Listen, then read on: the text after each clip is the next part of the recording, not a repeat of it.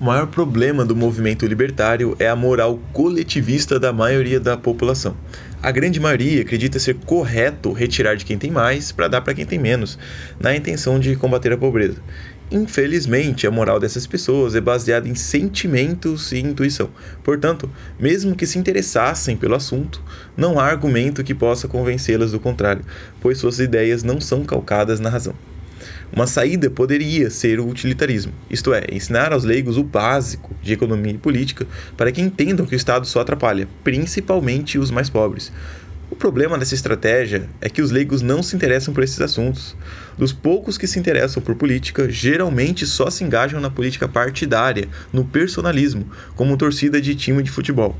Os que se interessam por política teórica são a exceção da exceção. Talvez a via eleitoral poderia ser uma saída, porém, além de extremamente ineficiente, é prejudicial ao movimento. A Bianca Colombari gravou um vídeo desmantelando essa via. Confira no comentário fixado. Pois então, qual seria uma maneira eficiente de combater o Estado? Tem que ser algo que combate o Estado diretamente, e ao mesmo tempo tem que ser algo que as pessoas já querem, algo que tem grande aceitação por parte dos leigos. Este algo é o municipalismo. Municipalismo é concentrar o poder político no município, pertinho dos eleitores. Aos olhos dos leigos, tal proposta é sinônimo de mais democracia. Na verdade, há uma lista de argumentos pró-municipalismo com os quais os leigos já concordam. A democracia é só um deles. Porém, pelo conhecimento do livre mercado que temos, sabemos que a livre concorrência entre cidades por empresas promove a liberdade econômica automaticamente. Aumento de impostos ou regulamentação significa perder empresas para cidades mais livres, sendo que mudar de cidade é mil vezes mais fácil que mudar de país. Sendo assim, a única maneira de aumentar a arrecadação é atraindo mais empresas com mais liberdade econômica. Além disso, combater um Estado completamente fragmentado e incapaz de regular o mercado é muito mais fácil a proposta municipalista tem de ser o mais aceitável para as massas possível, por isso, deve conter alguns pontos chaves. Primeiramente, não é possível propor secessão. Infelizmente, a grande maioria enxerga o país como uma grande família, sendo o Estado o grande paizão, ou grande irmão, se é que você me entende. Este é o paternalismo político. Esse nacionalismo impede que regiões que querem se separar, como o Sul, concretizem seus objetivos. Para separar sem guerra, é preciso convencer o resto do país a te deixar em paz, algo que me parece muito distante da realidade brasileira. 2. Cada cidade faz suas leis. Somente municípios podem legislar sobre pessoas e empresas, porém, apenas sobre seus próprios cidadãos. Do contrário, as pessoas ficariam totalmente perdidas a respeito das leis ao viajarem para outras cidades. Em decorrência disso, em caso de crimes com vítima entre moradores de cidades diferentes, um terceiro município, não envolvido no conflito, julga o caso, para não haver conflito de interesses por causa da divergência entre as leis. 3. Não dá para acabar com o Executivo Federal. Propor o contrário é propor o fim do SUS e do Bolsa Família, por exemplo. Não precisamos extingui-lo, já que somente as cidades poderão cobrar impostos, repassando um pequeno percentual para o governo federal. 4. Não dá para propor a descentralização das Forças Armadas. Propor que cada cidade tenha seu próprio exército soa para os leigos um tanto quanto perigoso.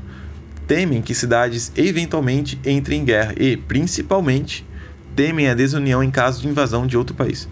Podemos contornar isto simplesmente descentralizando o financiamento das Forças Armadas. Devem ser financiadas diretamente pelos municípios. Assim, caso o governo federal queira violar a independência política municipal à força, bastaria cortar o financiamento tanto das Forças Armadas quanto da própria federação. 5. Falando em violação da independência política municipal, a única maneira de alterar a Constituição deve ser via iniciativa popular, com aprovação via voto direto, que é o referendo. Assim, o Poder Central perde tanto o controle das armas quanto da caneta. 6. Posses estatais de uso público e que requerem uniformidade podem ser legisladas pela Federação.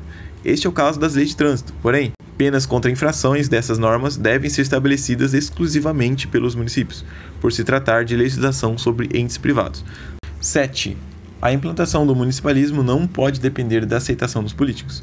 A grande maioria não acredita que os políticos aceitem perder poder. Somente os gradualistas acreditam nessa balela. A proposta é trocar de Constituição por uma nova escrita pelo próprio movimento municipalista que popularizará a causa, aprovando-a via voto direto. Quando a causa estiver popular, basta realizar pesquisas de opinião para demonstrar para todo mundo que a maioria já quer a proposta. Então o municipalismo se torna simplesmente inevitável. Ouça o podcast linkado no comentário fixado para entender passo a passo esse processo. 8. A transição não pode ser abrupta. A mudança causa receio, por isso, a troca de Constituição não pode anular automaticamente as leis. As leis devem ser revistas uma a uma, porém, Tal revisão deve ser feita pelos estados municipais, através de seus tribunais constitucionais.